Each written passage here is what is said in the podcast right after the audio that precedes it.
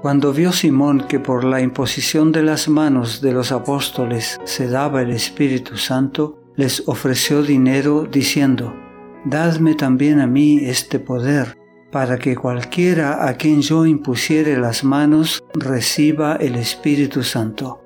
Entonces Pedro le dijo, Tu dinero perezca contigo, porque has pensado que el don de Dios se obtiene con dinero. Hechos capítulo 8 versículos 18 al 20.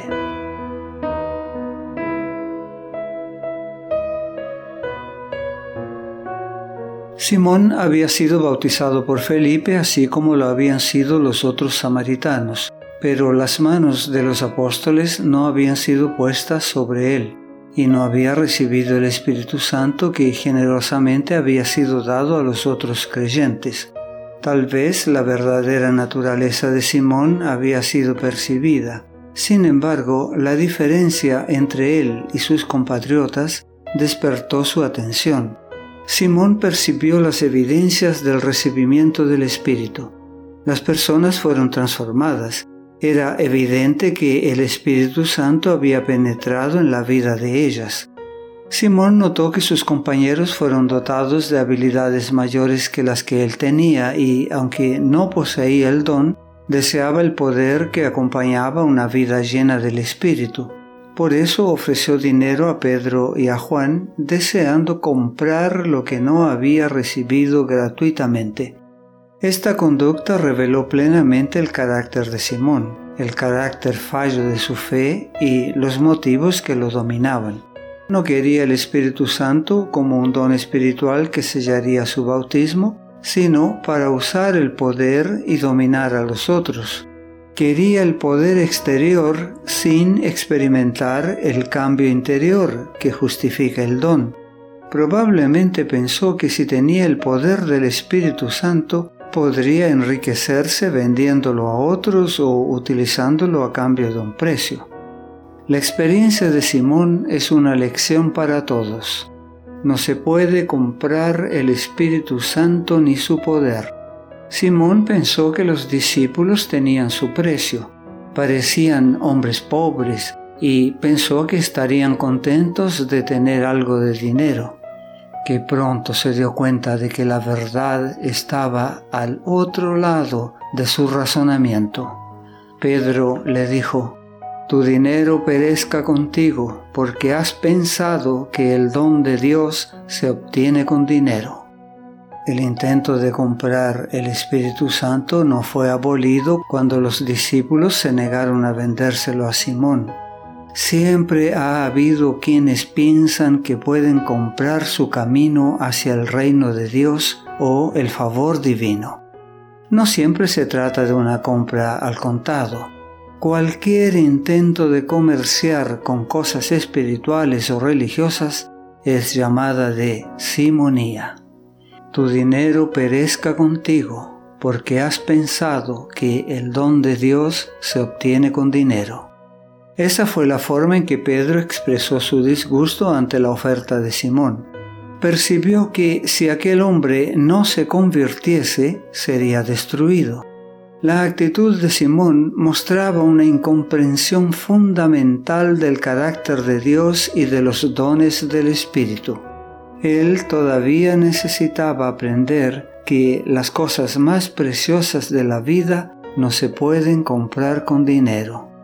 No tienes tú parte ni suerte en este asunto, porque tu corazón no es recto delante de Dios.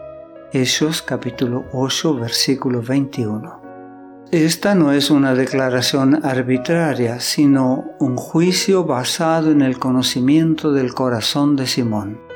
Él no pertenecía a la familia de Dios y por lo tanto no estaba en condiciones de compartir sus privilegios y responsabilidades. Arrepiéntete pues de esta tu maldad y ruega a Dios si quizá te sea perdonado el pensamiento de tu corazón. Versículo 22. La exhortación del apóstol muestra que todavía había esperanza para él. El arrepentimiento es la primera condición para alcanzar el perdón y evitar el castigo merecido. si quizá te sea perdonado el pensamiento de tu corazón. Esto implica duda, no de la disposición divina a perdonar, sino de que Simón estuviera listo para arrepentirse. Estas palabras en labios de Pedro indicaban la gravedad de la situación. La palabra pensamiento es la traducción del vocablo griego epinoia, objetivo, intención, propósito, pensamiento, y sugiere la idea de algo premeditado. Esto hace que el pecado fuera aún más grave. El apóstol vio que la mente de Simón se había entregado plenamente a su plan y si bien no quería afirmar que no había esperanza para él, su codicia, que rayaba en idolatría, hacía que el arrepentimiento fuera casi imposible. Dios está siempre dispuesto a perdonar, pero muchas veces el hombre no está listo para ser perdonado. Aunque Dios se deleite en perdonar porque es misericordioso y perdonador por naturaleza, hay requisitos para el perdón.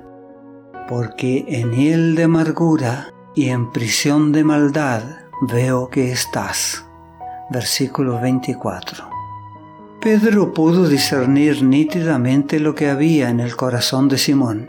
Comprendió que Simón estaba sumergido en amargura y encadenado en iniquidad. Había permitido que la envidia y la codicia amargaran su alma y que la iniquidad se convirtiera en un hábito, de modo que estaba preso en estos males. Respondiendo entonces Simón dijo, Rogad vosotros por mí al Señor, para que nada de esto que habéis dicho venga sobre mí. Versículo 25. Por la forma en que Simón hizo su petición, se ve que no había sido impulsado por un arrepentimiento genuino. No manifestaba tristeza, no parecía preocuparse por el debido desarrollo de su carácter, solo pedía que se lo liberara de la amenaza del castigo.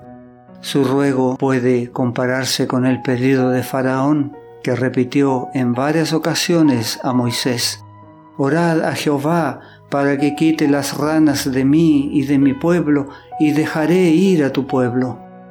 Yo os dejaré ir para que ofrezcáis sacrificios a Jehová vuestro Dios. Orad por mí.